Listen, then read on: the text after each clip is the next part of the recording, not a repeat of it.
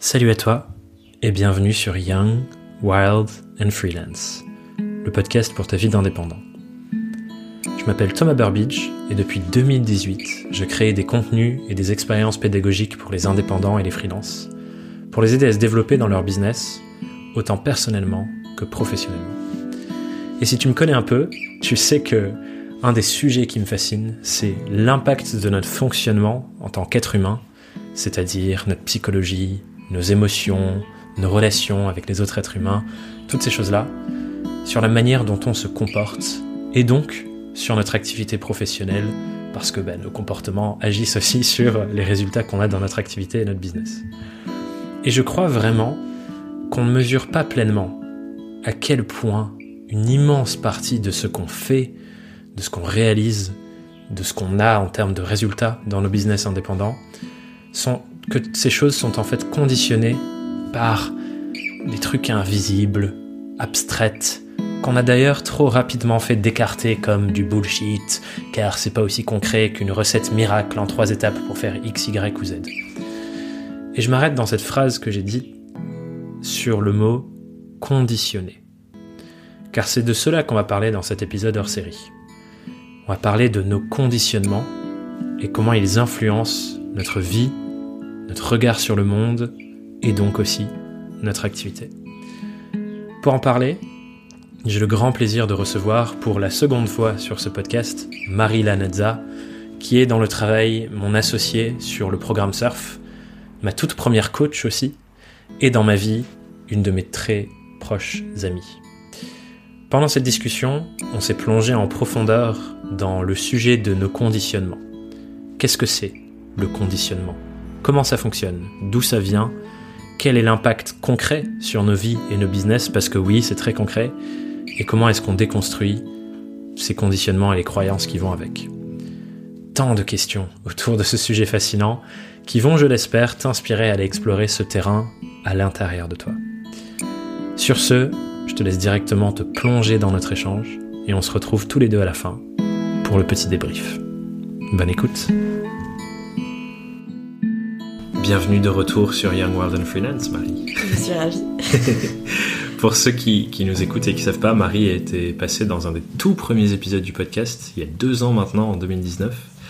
Euh, du coup, je suis trop heureux de, rediscuter avec toi. Et moi aussi. J'adore ton podcast. Cool, merci.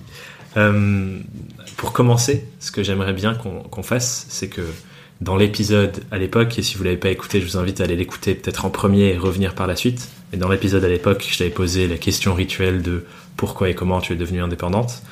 je vais la changer un peu, comme tu l'as déjà dit dans cet épisode-là. Cette fois-ci, je vais te demander qu'est-ce qui a changé en deux ans? Qu'est-ce qui a changé en deux ans? Dans ta vie d'indé euh, bah Déjà, j'ai vécu euh, beaucoup d'expériences euh, différentes. Euh, ça a enrichi euh, la vision de mon activité. Je pense aussi que j'ai grandi dans, dans ma conscience de ce que ça implique d'être entrepreneuse. ma vision a évolué. Hmm. j'ai développé des compétences aussi.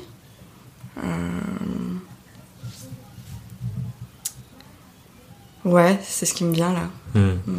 Je veux lui poser cette question parce que je trouve ça trop intéressant, justement, euh, moi qui te vois de plus près que les auditeurs, qui te suivent de jour en jour, de voir les évolutions qui peuvent se passer en, deux ans. On peut se dire c'est long et à la fois c'est court à l'échelle d'une vie. Et en même temps, tout ce qui est possible, c'est C'est assez ouf comme ma vision a évolué, comme, euh, comme euh, ma compréhension aussi de l'entrepreneuriat a, a, changé. Euh, la place que ça prend dans ma vie. Euh, ouais. En voyant ça pour toi, et je me dis que ça peut servir d'ancrage super cool pour les personnes qui écoutent, qui sont peut-être au début et qui se lancent, ou alors qui ont l'impression que les choses n'ont pas trop bougé pour eux en deux ans parce que bah, ça peut être la même chose tout le temps. Je suis curieux de, pour toi, les leçons que tu tires de ces deux années, à voir que ta vision évolue, à voir que tu as plein d'expériences qui marquent aussi peut-être l'évolution de ton activité. Tu dirais que c'est quoi les, les, espèces de leçons que tu retires de ça, de voir tout ce mouvement en deux ans? Qu'est-ce que tu dirais aux gens qui nous écoutent là-dessus? Hmm. La première chose, c'est d'embrasser les détours. Hmm. Euh, et les apparents ralentissements. Hmm. euh, de d'oser aussi faire des expériences nouvelles, même si ça paraît pas 100% cohérent avec la vision qu'on a à la base. Euh, ouais, d'accepter que ça change, que, que, ça colle pas à, l'image qu'on s'était fait, au plan qu'on avait fait. C'est super de faire des plans, c'est super de clarifier sa vision. Et en même temps, euh, pour que ce soit vraiment à notre service, pour moi, ça demande euh, qu'on soit souple avec ça. Donc ça, c'est une première chose. Hmm. Euh, une autre, c'est euh, de lâcher la drogue des idées. je pense que ça, c'est vraiment quelque chose que j'ai fait ces deux dernières années. Que j'ai euh, appris euh, plus profondément et que j'arrive beaucoup mieux à faire. C'est euh, de, de, Voilà, j'adore avoir de nouvelles idées. je suis quelqu'un de très créatif, comme beaucoup d'entrepreneuses et d'entrepreneurs. Mais si à chaque fois euh, je saute sur la nouvelle idée et euh, du coup j'ai moins d'espace pour celle que j'étais déjà en train de développer, euh, je vais aboutir à rien en fait. Hmm. Donc, donc ça demande de, de, de d'être plus patiente et de, de lâcher l'excitation de la nouvelle idée, d'apprendre à savourer davantage l'accomplissement sur le long terme et donc aussi le labeur que ça hmm. implique. Hmm. Euh, donc euh, voilà, ça c'est une deuxième chose. Hmm. Trop intéressant. Je pense que ça touche effectivement beaucoup de gens, euh, cette drogue des idées, et, et, qui donne un espèce de pic de motivation au début, avant de rentrer dans... Voilà, mais en fait c'est comme du sucre, quoi. C'est c'est trop bon et tout, mais, mais ça fait des gros up and down. et au final, c'est pas c'est pas sain pour le développement de notre activité alors que euh, d'avoir une alimentation saine, par exemple, ça permet euh, de, de, de, se sentir, d'avoir une autre forme de plaisir sur le long terme. Euh, et c'est pareil avec le fait de s'investir sur le long terme dans un projet, malgré le fait qu'il y ait peut-être moins l'excitation du début, quoi. Hmm. Hmm. Hmm. Ok, trop cool. Donc je suis plus calme en fait, je pense, qu'au début où j'étais un peu un, peu plus euh, excité, quoi. Ouais. Trop bien, merci pour, euh, pour ces partages. Je trouvais ça cool de rentrer par là pour que les gens euh, suivent un peu. Peut-être c'est des personnes qui ont écouté ton épisode en 2019 qui te redécouvrent là aussi. Mais pour venir sur le sujet dont je voulais qu'on parle ensemble aujourd'hui, c'est un sujet qui nous est cher à tous les deux. Mm. mais je sais que toi, tu le creuses encore plus loin sur plein de différents sujets dont tu parleras potentiellement. Et ce sujet, c'est ce qu'on appelle le conditionnement, qui nous touche, oui, dans notre activité, mais aussi dans notre vie au sens plus large, et je pense qu'on ira creuser un peu dans, chaque chose. Mais pour ceux qui n'ont peut-être jamais même entendu ce mot de conditionnement, ou pour qui c'est flou, est-ce qu'on peut commencer par euh, juste reposer ce que, selon toi, ça veut dire le conditionnement? Hmm. euh, Pour moi, le conditionnement, c'est tous les codes et les fonctionnements qu'on a appris euh, depuis euh, qu'on est bébé mhm. euh, par notre environnement, par notre éducation, par la société, aussi pour pouvoir fonctionner dans la société. Donc pour moi, à un moment donné, ils sont, nécessaires, les conditionnements. Par exemple, le langage est un conditionnement, parce que la manière, euh, en fait, ça construit notre esprit, donc ça construit naturellement euh, notre manière de voir le monde. Ça, c'est un, des plus gros conditionnements, je pense, le langage. Hmm. Et ensuite, euh, le truc, c'est que c'est un peu étroit et étriqué quand on veut évoluer et sortir du, des cadres. Et et ça peut vraiment nous limiter, et ça nous limite en fait. Et à un moment donné, pour moi, il s'agit d'en prendre conscience et de s'affranchir des conditionnements qui ne sont pas à notre service, qui ne sont pas au service de, de ce à quoi on aspire, de notre épanouissement, mais aussi de l'épanouissement plus global de la société. Pour moi, c'est c'est essentiel quand on veut faire évoluer le monde, la société, les, nos communautés. Bah, ça demande de déconstruire aussi les, les, conditionnements qui, qui font qu'il y a des choses qui ne nous conviennent pas ou plus. Hmm. Hmm. Du coup, si, si j'essaie de résumer ce que ce qu'on disait juste sur la partie euh, définition, et ensuite effectivement le côté euh, des fois c'est à notre service, des fois pas, euh, et, tout, tout, le volet déconstruction dont on parlera après, c'est depuis notre arrivée sur cette terre bizarre quand on est enfant, c'est tous les messages et observations qu'on fait du monde extérieur qui nous enseignent comment est-ce que je dois fonctionner pour vivre dans le monde. C'est ça C'est ça. Et, ensuite, mm. l'accumulation de toutes ces choses qui ont un effet sur euh, comment on se comporte, qu'est-ce qu'on dit, mm. euh, qu'est-ce qu'on, comment on parle, euh, comme tu disais, le langage et j'imagine l'accent. Je pense comment on, fonctionne aussi, que, parce que nos croyances conditionnent complètement nos comportements et nos comportements conditionnent la vie qu'on se crée.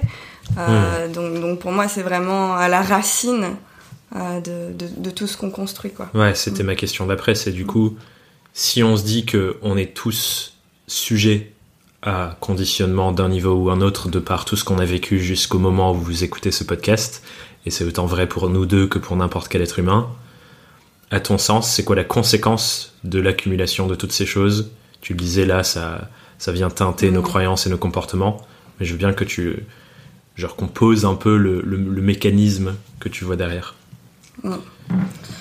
Euh,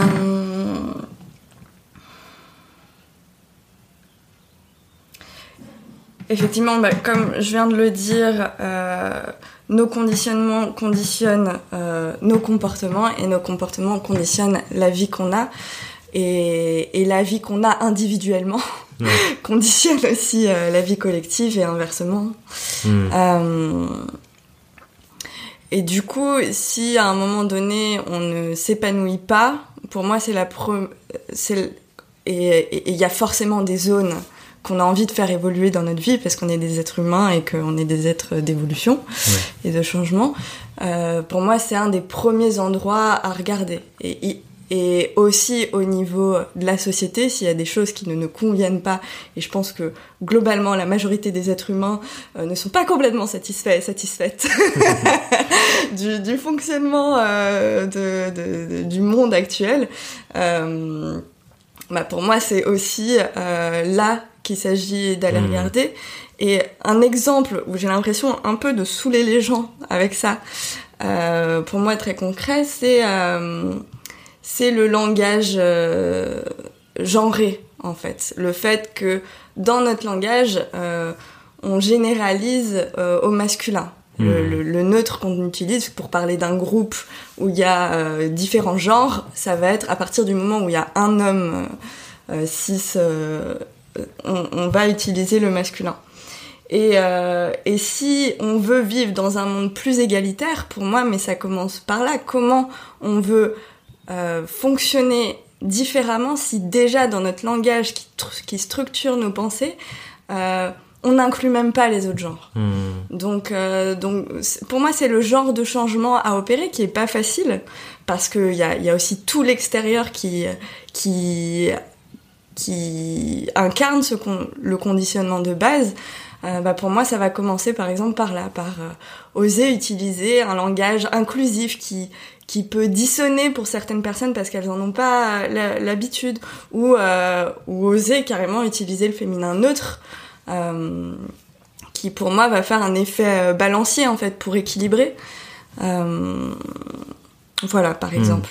Ouais du coup ce que j'entends c'est que c'est un exemple de conditionnement à la fois personnel parce que du coup on nous apprend depuis qu'on est enfant à parler de telle ou telle manière et du coup on a ce conditionnement de langage là mais aussi collectif parce que c'est entre guillemets la norme pour tous, j'allais dire, et toutes du coup, euh, de, de parler en ce sens. Et du coup, je trouve c'est c'est une illustration de ce qu'on entend par conditionnement, de se dire ben voilà, ça c'est un exemple concret. Tout au long de notre vie, on a appris à parler comme ça.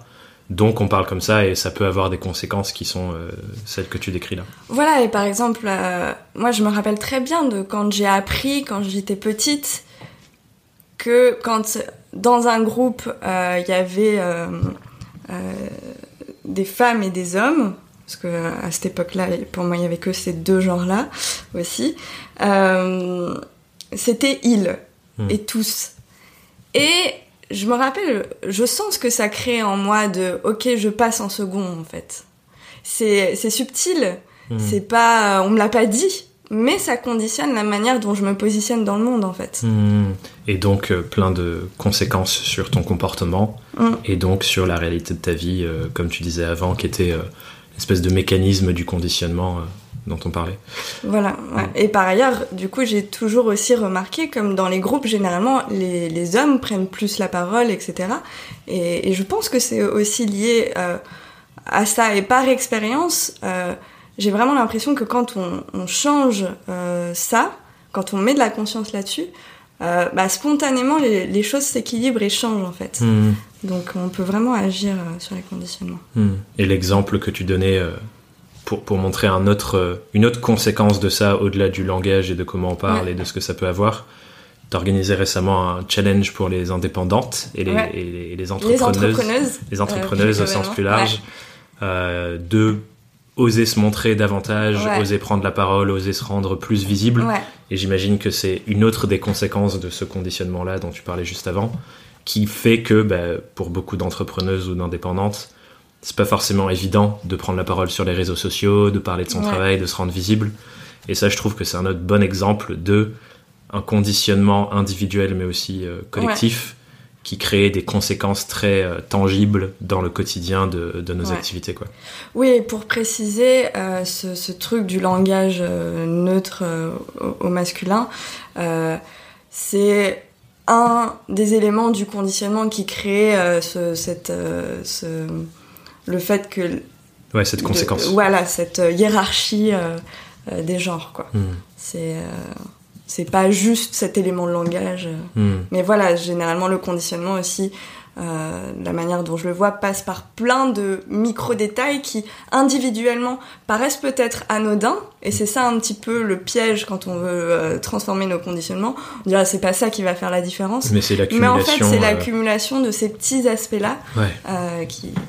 Et puis, comme on disait depuis au début, depuis qu'on est enfant, donc genre, Ouais, c'est la malléabilité de notre cerveau et de notre psychologie qui, d'année en année en année, grandit avec ça. ouais. Ce qui fait qu'aujourd'hui, quand on le regarde à un instant T, on se dit euh, comment est-ce possible que ce micro-détail fasse toute la différence? Mais en fait, c'est mis à l'échelle Mm. de euh, depuis qu'on est gamin. Et, et je regardais un documentaire fascinant d'ailleurs euh, sur Netflix, une série documentaire qui s'appelle Babies, je crois, et qui parle de comment fonctionne, co- comment est-ce qu'un enfant de 0 à 1 an, comment est-ce que son cerveau se façonne. Et du coup, ils expliquaient dans un des épisodes que cette première année, c'est l'année où euh, le, le cerveau humain est presque le plus en action parce que le, le bébé, il est en train d'essayer de comprendre comment fonctionne le monde. Et il donnait des exemples de à 4 mois, les enfants ont déjà compris la gravité sans pour, pour autant savoir l'expliquer, Mm. mais avec plein d'études qui montrent que même sans parler, bah, tu peux capter qu'ils comprennent déjà la Mmh, gravité et que mmh, si on déplace une tasse hors d'une table, bah, elle est censée tomber. Et du coup, ce qu'il disait comme conclusion à ce moment-là, c'est que euh, euh, tout ce que tu, tout ce qu'un bébé va voir, goûter, montrer, découvrir pendant cette première année va énormément façonner sa compréhension du monde et donc tout ce qu'il va faire derrière.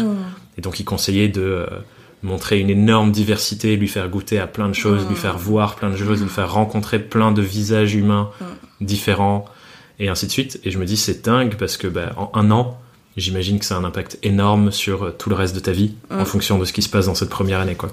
Et je pense que ça rejoint ce qu'on dit là sur les conditionnements. Ouais, c'est drôle parce que justement hier, euh, j'ai fait une story là-dessus. Hmm. sur l'importance d'avoir des exemples euh, de, de, de, de, de, la diversité en fait pour ouvrir le champ des possibles et, et valider que, que, je, que c'est ok la différence, que c'est ok euh, euh, de pas rentrer dans, dans, dans des normes trop étriquées quoi. Hmm. Et, euh, et je trouve ça hyper euh, précieux justement d'avoir des exemples et c'est pour ça que je trouve important aussi de de- de- d'être ou de créer des communautés euh, où on s'entraide à être libre et à révéler notre différence euh, dans un espace où euh, les, les, personnes vont t'accueillir et te dire ok c'est cool que tu sois différent ou différente. Grave. C'est clair. Et euh, je suis curieux sur ce point justement. Euh, si, si, si tu as un autre exemple euh, peut-être personnel ou que tu as observé de un conditionnement de ton enfance quelque chose que tu as peut-être observé sur le travail ou le rapport de tes parents à leur, à leur boulot ce genre de choses là qui à mon sens peuvent aussi refléter euh, des conditionnements qui restent en nous quand on devient entrepreneur et entrepreneuse plus tard. Ouais. Euh, je suis curieux de citer un exemple de ça et des conséquences concrètes que ça a pu avoir. Plus en lien avec l'entrepreneuriat? Ouais, plus en lien avec, bah, là tu parlais de euh, voir des exemples de différence. Je pense que ce qui est vrai pour beaucoup d'indépendants aujourd'hui, c'est que on n'a pas d'exemple de nos, parents n'étaient pas indépendants, par exemple, n'étaient pas à leur compte, n'ont pas eu de boîte, beaucoup étaient salariés. Et donc, on n'a pas vraiment eu d'exemple en grandissant de personnes épanouies, euh, euh, qui gagnent bien leur vie, pour qui ça se passe super bien en tant qu'indépendant. Et, je, pense que ça, c'est un gros effet sur comment on, se sent et on se comporte dans son activité. Quoi. Donc, euh, c'était cette curiosité-là qui menait à la question. L'exemple qui me vient et que je pense beaucoup de personnes portent, c'est l'argent c'est mal, les gens riches c'est des gens mauvais qui détruisent le monde.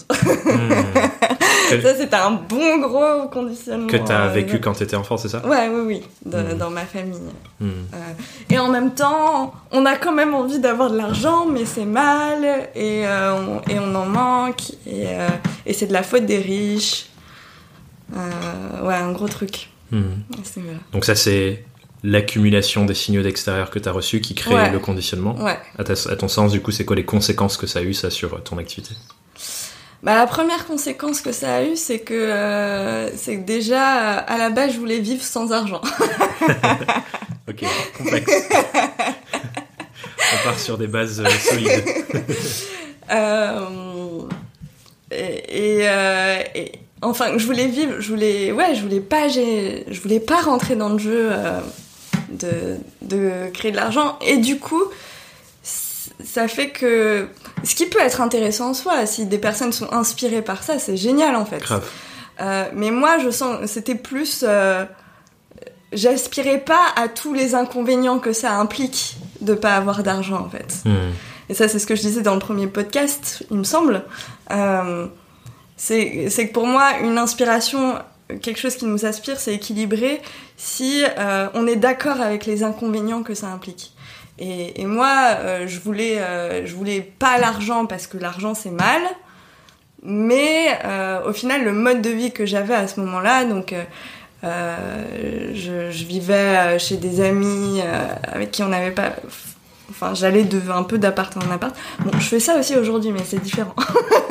Parce que je suis. Oui, c'est pas pour les mêmes raisons. Ouais, c'est pas pour les mêmes raisons. Euh, mais euh, le, le, le...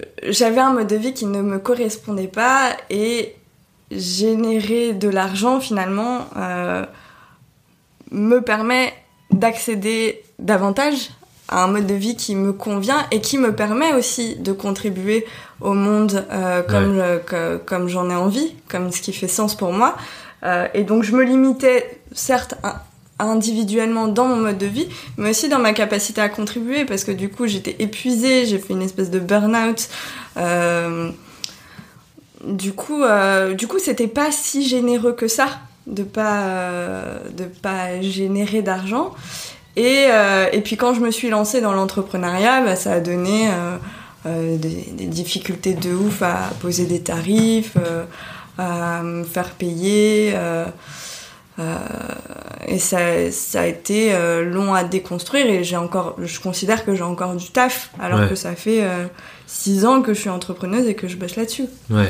Donc, donc ouais, ça, ça, a eu des belles conséquences. Et en même temps, ça a aussi créé un beau chemin de déconditionnement et qui est quand même une de mes passions dans la vie.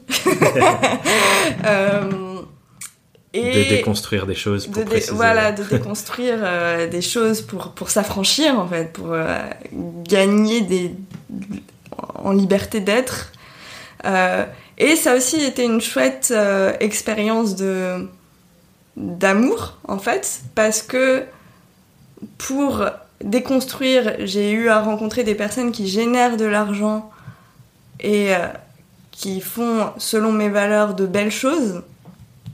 Euh, aussi, pas forcément des, des, des, personnes qui font des choses en lien avec mes valeurs, mais juste de les rencontrer et de voir que c'est des êtres humains et pas des espèces de monstres euh, qui Ouais. euh, veulent dominer le monde. Euh, alors, je parle des personnes que j'ai rencontrées. Hein. Euh, ça ça m'a permis aussi de, de me rendre compte des préjugés que j'avais euh, et, et d'apprendre à aimer des personnes que je voyais euh, sans les connaître à la base comme des monstres. Hmm. Et aussi apprendre à m'aimer moi euh, avec mes aspirations à avoir euh, un certain confort, euh, un mode de vie qui demande aussi euh, des ressources financières. Hmm, hmm. Parce que du coup, je détestais, j'ai- j'aimais pas cette part de moi qui, euh, Qui qui, voulait. qui a besoin de son petit confort, euh, qui, qui aspire à, à, à se faire accompagner, enfin à faire plein de choses qui, qui demandent des ressources financières. Ouais. Mm. Et je trouve ça trop intéressant de voir euh, tous, les, tous les nœuds dont tu parles et le panel entier de conséquences ici, là-bas, enfin voilà, tout ce que ça entraîne dans nos vies.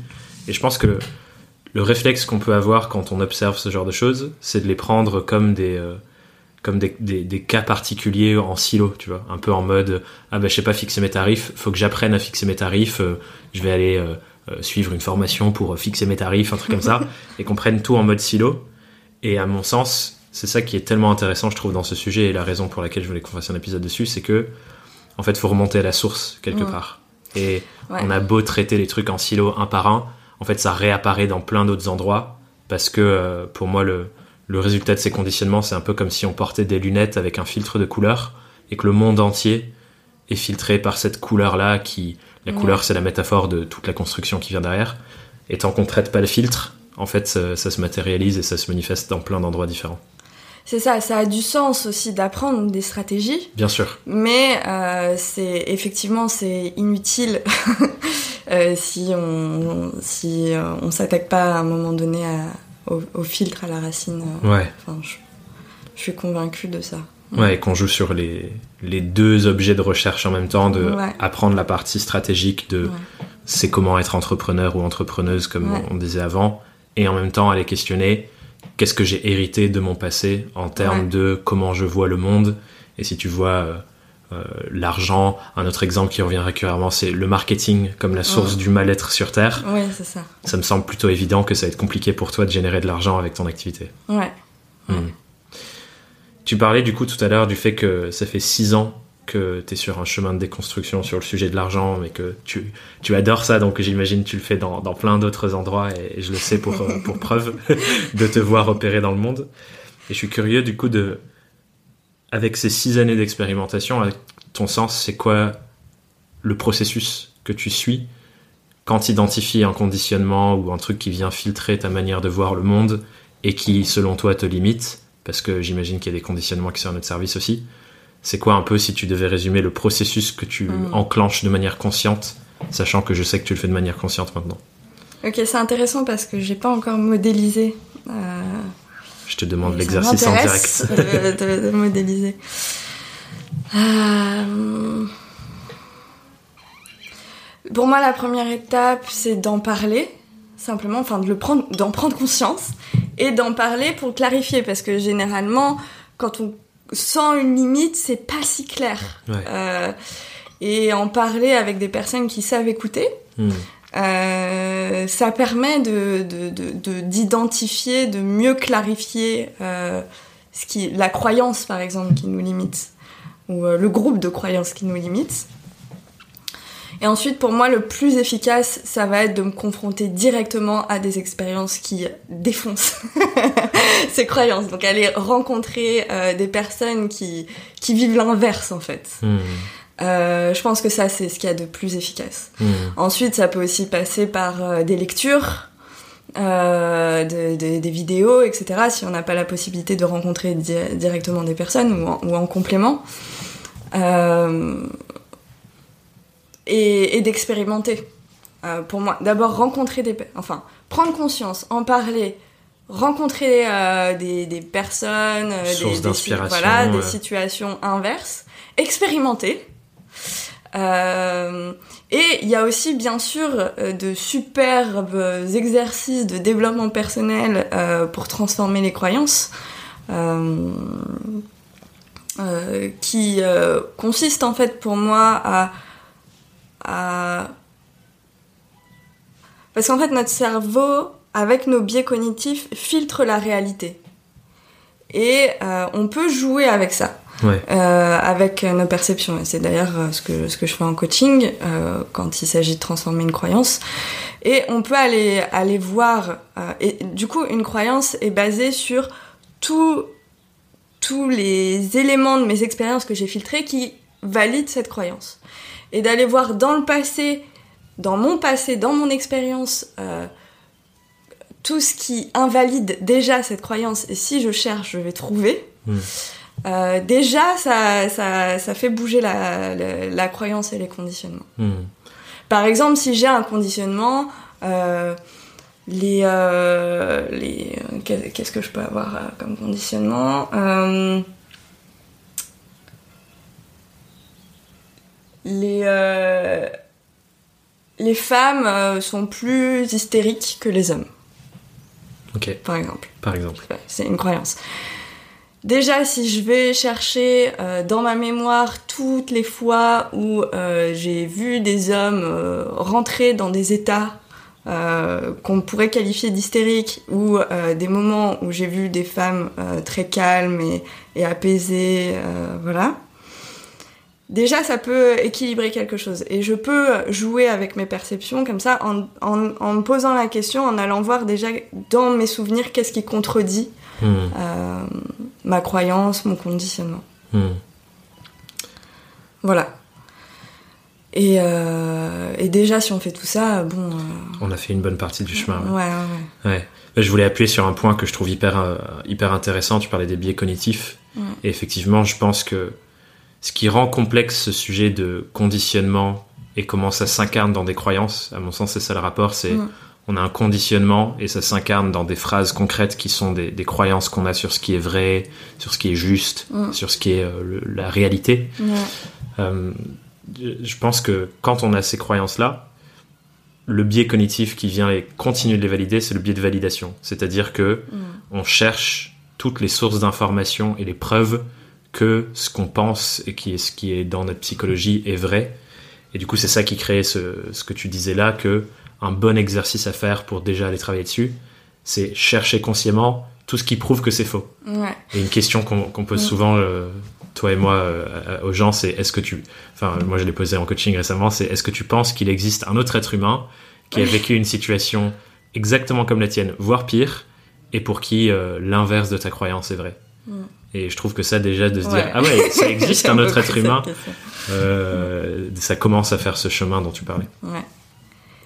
Oui, et du coup, j'ai envie de rebondir sur ce que tu disais parce que le piège en plus actuellement avec euh, les réseaux sociaux et le système des algorithmes, c'est que les algorithmes vont nous proposer euh, tout ce qui va dans notre sens et, et va valider encore nos croyances et, et Ouais. nos modes de pensée. Et donc un truc que j'aime beaucoup, une idée que j'aime beaucoup aussi, c'est pour aussi aller débusquer euh, des conditionnements dont on n'aurait pas conscience euh, et qui nous limiteraient ou alors qui, qui, créeraient une forme d'incompréhension euh, d'autres êtres humains ou voilà. C'est euh, d'aller écouter des personnes brillantes mais qui ne sont pas d'accord avec nous. Et ça, j'adore cette idée, plutôt que d'écouter que des personnes avec qui on est d'accord, ou alors d'écouter des personnes avec qui on n'est pas d'accord, mais juste pour euh, les défoncer et se foutre de leur Et dire gueule. que c'est des, des cons qui. Et, et- et voilà, et les écouter sans réelle ouverture, euh, juste euh, dans une optique de, de- de- de- d'opposition, en fait, dans une, dans une posture déjà en soi d'opposition, mais de s'intéresser ouais, à des personnes qui sont vraiment pas d'accord avec nous, et en même temps euh, qui, qui, qui, sont, qui, qui sont brillantes. Hmm, grave. Hmm. Et ça revient à ce que tu disais un peu tout à l'heure sur euh, rencontrer les gens, lire des livres, écouter Ouais. des, des choses. Ouais, et c'est là où aussi euh, le fait de, de, de rencontrer de la diversité euh, est aussi précieuse. Quoi. Ouais, carrément. Et Mm. pour moi, ça nourrit une de mes croyances personnelles qui, je pense, est à mon service, mais en soi, je sais pas, peut-être qu'il y a des endroits où c'est pas à mon service. c'est de me dire que ça n'existe pas un être humain qui a vraiment compris comment ça fonctionne le monde et qu'est-ce qu'on fout sur Terre.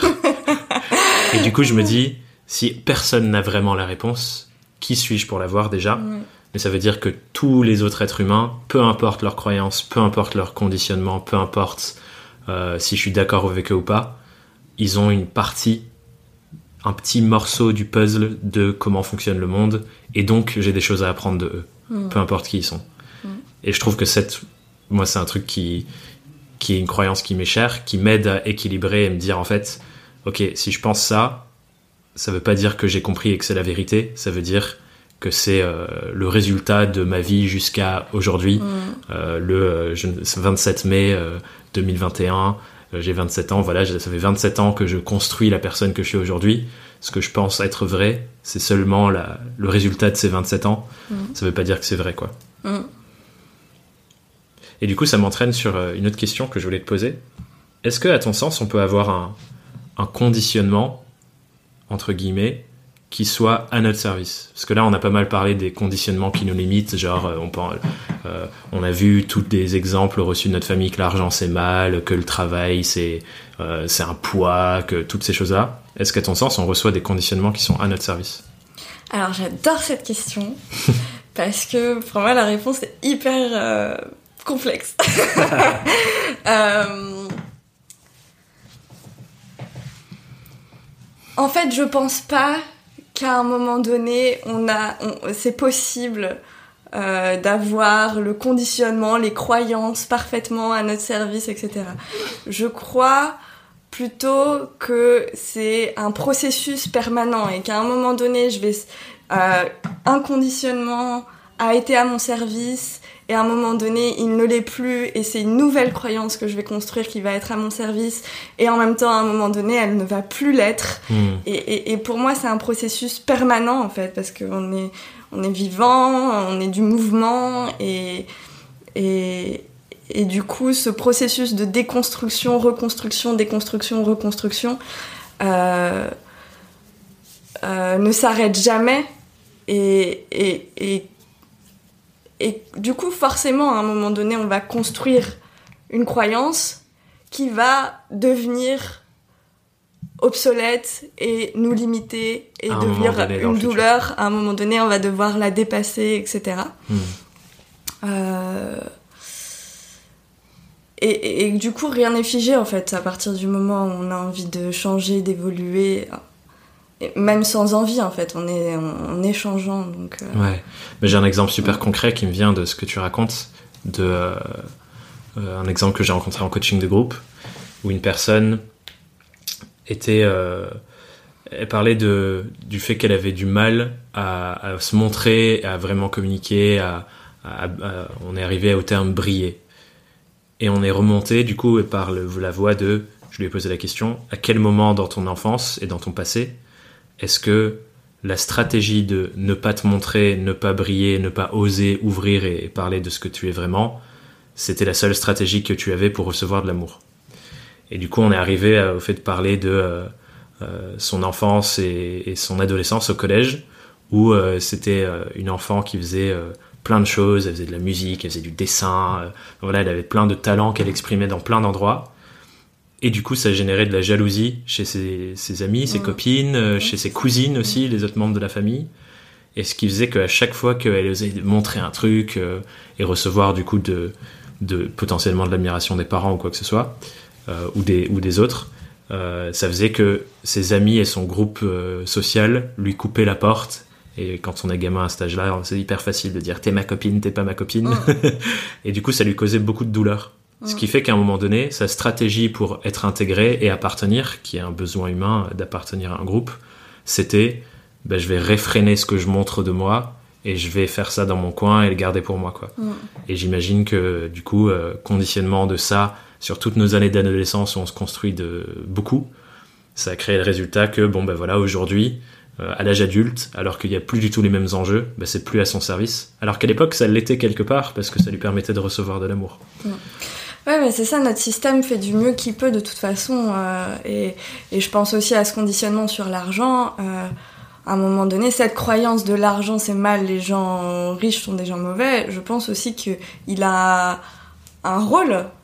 Il a eu un rôle, il a un rôle à un moment donné, et il m'a aussi forgé des valeurs euh, de solidarité, de, de, voilà, ça sert quelque chose. Ouais, et je pense que c'est ça qui t'a poussé quelque part à t'intéresser autant euh, euh, l'écologie, l'autonomie, toutes ces, tous ces modes de vie alternatifs aussi que, que tu adores et qui font partie de toi. Quoi. Oui, simplement, à un moment donné, il y a quelque chose dans ce, dans ce conditionnement-là, il y a des choses qui me conviennent encore.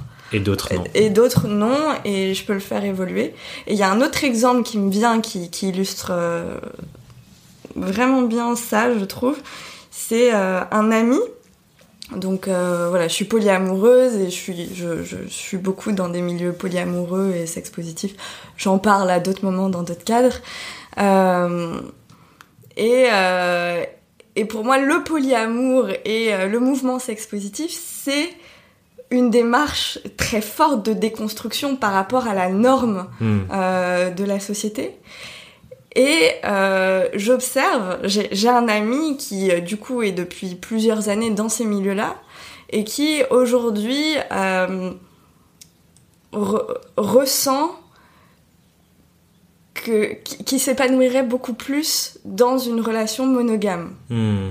Et c'est devenu difficile pour lui de l'assumer, de le dire. Euh, l'autre jour, il l'a dit euh, devant euh, plusieurs personnes et il a célébré ça parce que il avait reconstruit le truc de non, là, ce qui est bien, c'est le polyamour, c'est machin. Donc il s'est reconstruit un conditionnement. Incroyable. Et, et, du coup, pour moi, c'est sans cesse en fait. Et, et, je suis vigilante à ça aussi de parce que je vois la facilité quand euh, on est dans un groupe qui, a, qui est dans une démarche de déconstruction, de créer de nouvelles normes. Euh, qui en soient reconditionnent. Qui, euh, peuvent de nouveau être enfermantes en fait. Hmm. Mm. Trop intéressant. Mm. Trop intéressant. Et, et, du coup, je pense que ça rejoint ce qu'on disait tout à l'heure dans le processus qui est en premier d'aller questionner et prendre conscience et se demander, je pense. Rien que de se poser la question de. Tu vois, moi j'ai un truc que j'aime bien poser, c'est est-ce que ce que je pense être vrai, c'est vraiment la réalité ou est-ce que, ou est-ce que non? Tu vois, genre de se questionner sur euh, tous ces filtres de ce que je pense euh, être le, comment fonctionne le monde, la vérité, le mieux, le bon. Est-ce que c'est vraiment le cas ou est-ce que c'est ce que j'ai reçu et, mm. est-ce que ça reste à mon service aujourd'hui par rapport à, à ce que j'ai envie de vivre, est-ce que j'ai envie de faire dans, dans la mm. vie, dans mon business, euh, mes objectifs, euh, voilà, est-ce que ce que je pense être vrai est au service de mes objectifs? Je trouve que c'est une mm. question hyper importante qu'on devrait tous se poser. Bah, j'aime beaucoup cette question de est-ce est que c'est à mon service? Parce que pour moi, la réalité, de toute façon, on n'y a pas accès en fait. Euh, dire c'est vrai, c'est faux, c'est réel, c'est pas réel. Enfin, déjà, nos cinq sens filtrent la réalité, nos biais filtrent la réalité, notre cerveau filtre la réalité. On a et on est un micro point de vue sur la réalité. Donc, pour moi, on est complètement à l'ouest. euh, donc, de tout, voilà. Mm. Donc, la, la, pour moi, la seule question, c'est pas tellement est-ce que c'est vrai, mais est-ce que, ouais, est-ce que c'est à mon service et est-ce que c'est euh, au service aussi de, des personnes qui m'entourent, de, ce que je perçois euh, de l'interdépendance. Qu'est-ce qui me semble être le plus à mon service et au service euh, de la collectivité C'est important que tu le dises parce que je pense que cette question de qu'est-ce qui est à mon service, on peut l'interpréter de manière assez égocentrée en se disant ben voilà, tout le monde s'occupe de ce qui est à son service et on prend plus soin des uns des autres. Euh, et quand on est en relation, euh, je pense couple, famille, ce genre de choses, bah finalement ça peut pas vraiment fonctionner comme ça parce que on est interdépendant, comme tu dis.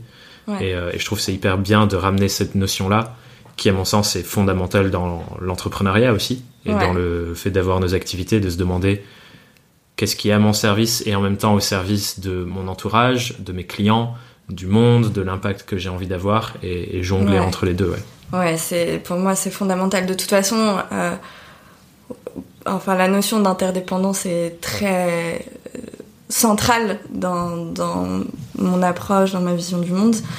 Euh, et en fait, pour moi, c'est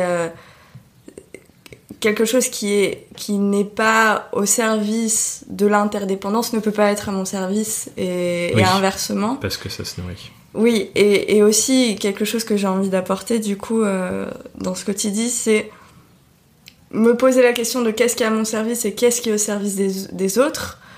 Euh, et pour le qu'est-ce qui est au service des autres, c'est aussi hyper important du coup de demander parce que euh, j'ai pas accès à, à, la, à réalité, la, réalité, des ouais. autres. Euh, donc euh, ouais, demander, vérifier, communiquer, euh, re-revérifier. Euh, et en plus on évolue, donc faut le faire régulièrement, etc. Ouais.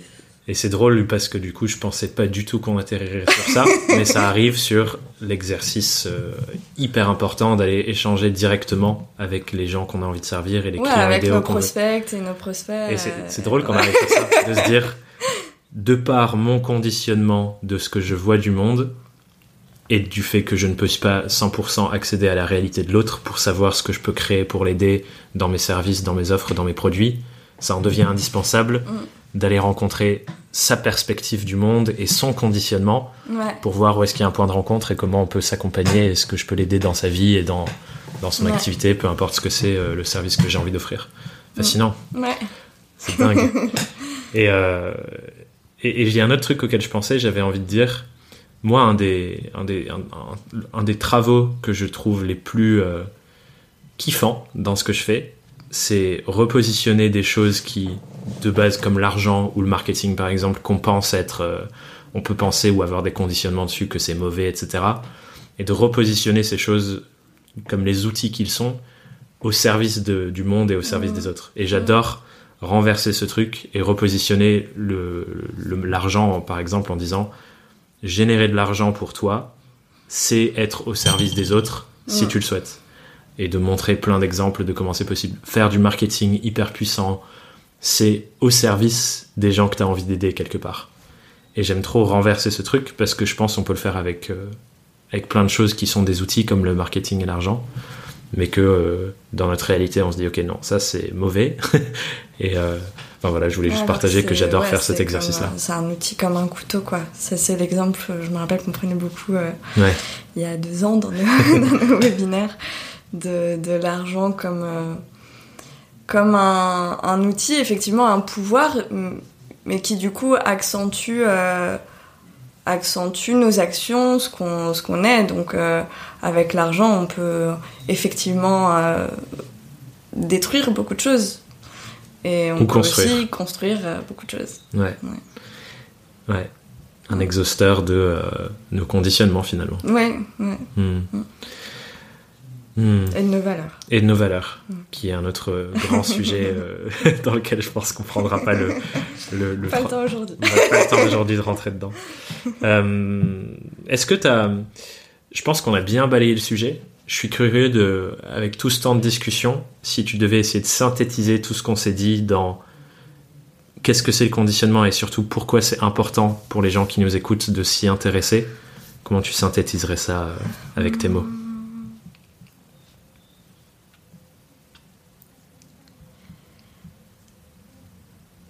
Euh, je dirais que le conditionnement, c'est un ensemble de codes euh, nécessaires pour fonctionner dans la, dans la société dans laquelle on est, on évolue. Et qu'en même temps, c'est au service de nous-mêmes et de la société de le déconstruire et de le faire évoluer sans cesse. Hmm. Voilà, jour. justement pour que ce soit un outil qui, qui nous serve. Ouais. Moi, la, petite métaphore qui me vient. Enfin, je sais pas exactement une métaphore, mais en tout cas, la manière dont j'ai envie d'en parler avec tout ce qu'on s'est dit, et je crois que je disais ça un peu dans ma newsletter récemment, c'est que pour moi, les conditionnements, c'est un peu les, les règles implicites qu'on a dans notre psychologie de comment je dois vivre, comment je dois me comporter, euh, qu'est-ce que je dois faire pour telle et telle chose. Et que c'est hyper important de le mettre à jour hyper régulièrement, comme on met à jour son ordinateur ou une application. Pour pouvoir euh, continuer d'opérer dans le sens dans lequel on veut opérer dans le monde. Ouais, il y a aussi une nuance que j'ai envie d'apporter. Vas-y, fonce. Euh, c'est la- le, le conditionnement, c'est effectivement du coup des codes, euh, des schémas psychologiques, et on peut l'utiliser pour fonctionner et le faire évoluer comme un outil, comme tu Ouais. viens de dire. Euh, et pour moi, ça, ça demande aussi de s'en désidentifier, de prendre de la Mhm. distance, d'en prendre conscience. Et pour moi, il y a aussi un vrai travail de, de se désidentifier à un moment donné de euh, ce qu'on a appris de nos conditionnements, de nos codes, Hmm. pour pouvoir, euh, pour qu'ils soient à notre service. Ouais, jouer avec. Euh, voilà. Mais si on est complètement identifié, en fait, on peut pas jouer avec. C'est c'est notre identité.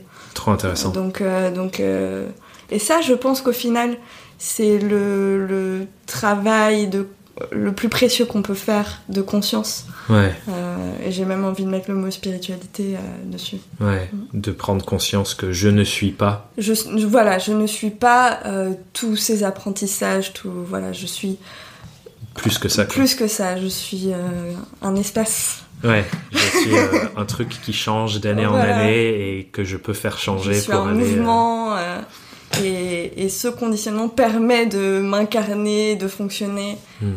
Ouais. Ce qui est intéressant parce qu'en soi, encore une fois, en revenant à ce truc de en vrai, on comprend rien de ce qui fonctionne, cette croyance que je ne suis pas toutes ces choses-là, elle est en fait indispensable, comme tu disais, pour changer ce, que, ce truc que je ne suis pas, mais le mettre au service de ce que j'ai envie de faire. Mm. Et euh, bon, ça devient un peu méta là, comme, comme discussion. Oui, je- oui, alors là, tu m'envoies, j'ai envie de partir loin, donc faut m'arrêter. on va, on va peut-être on va peut-être conclure là-dessus mais euh, l'invitation que j'ai envie de donner à toutes les personnes qui, qui ont écouté cette conversation et j'espère que ça vous a parlé c'est ce premier pas d'aller euh, questionner déjà de se dire ah tiens c'est intéressant peut-être que tout ce que je pense être vrai et la manière dont j'opère effectivement c'est pas mon identité et si je le souhaite je peux opérer différemment et ensuite aller questionner est-ce qu'il y a des choses qui sont à mon service ou est-ce qu'il y a des choses qui au contraire ne sont pas à mon service dans ce que je suis en train de construire dans ma vie, qui sont un peu dans, dans mon mode opératoire, disons quoi. Ouais. Ouais, j'ai envie d'ajouter aussi Vas-y. que euh, d'être euh, patient et patiente et douce avec soi-même parce que c'est c'est c'est tellement enraciné et puissant que que que c'est que c'est pas en claquant des doigts quoi que forcément qu'on enfin ça peut parfois mais euh, mais voilà c'est un c'est un gros job en fait Bah ouais, on, on- on est face à des années et des années de construction, euh, donc Voilà. déconstruire, ça fait, c'est pas immédiat. Par quoi. exemple, je peux avoir conscience que la jalousie, euh, euh, c'est un conditionnement. Pour autant, pour autant, avant d'en sortir, il, y a Mm. du, il peut y avoir du taf. ouais.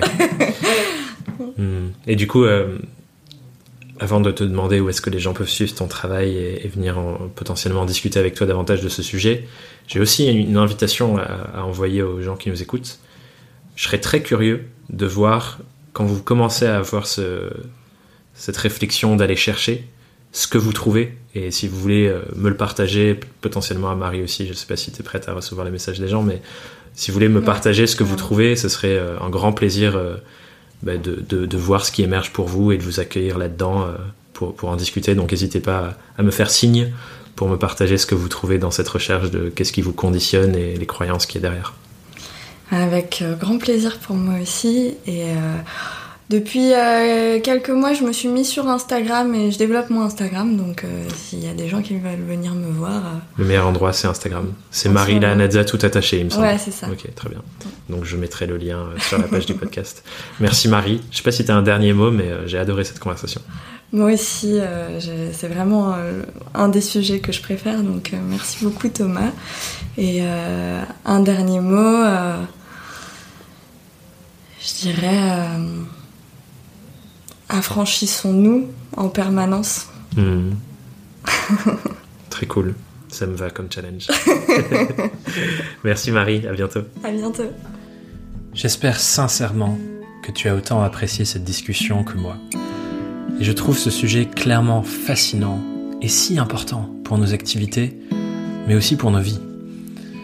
On a tous reçu, depuis notre enfance, tellement de signaux de l'extérieur sur ce qu'on devrait être, ce qu'on devrait dire, ce qu'on devrait faire, ce qu'on devrait penser, ne pas penser, montrer, ne pas montrer. que l'accumulation de toutes ces choses pèse forcément de tout son poids sur ce qu'on fait, ce qu'on dit et tous nos comportements. Et par conséquent, sur ce qu'on a et sur ce qu'on pense être notre réalité. Et cette chose-là, ce que je dis là, ce que qu'on pense être notre réalité, à mon sens, ce n'est que la conséquence de toutes ces autres choses, de toute cette accumulation. Ça n'en fait pas quelque chose de bien ou de mauvais.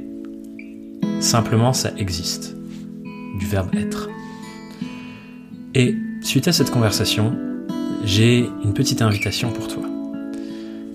À partir de maintenant, je t'invite à ce que pour chacun de tes objectifs, tu ailles explorer autant les stratégies et les plans d'action concrets terre à terre qui sont certes très importants, mais aussi ton intériorité, ton conditionnement, tes croyances, bref, tout ce dont tu as hérité sur le sujet de cet objectif. Tes conditionnements et les croyances qui y sont attachés auront nécessairement un impact sur ce que tu décides de faire concrètement pour progresser dans ton activité et dans ta vie. Et ce travail de l'intérieur, avec le travail de l'extérieur, disons, plus stratégique, ces deux choses vont à mon sens main dans la main et sont, je le pense, indissociables pour faire de véritables pas en avant. Un grand merci pour ton écoute de cet épisode. Si tu veux aller plus loin avec moi et m'autoriser à t'aider encore davantage pour ton activité, tu peux rejoindre ma newsletter sur thomasburbidge.com slash newsletter. Et sinon, je te dis à très vite sur Young, Wild and Freelance. Bye bye.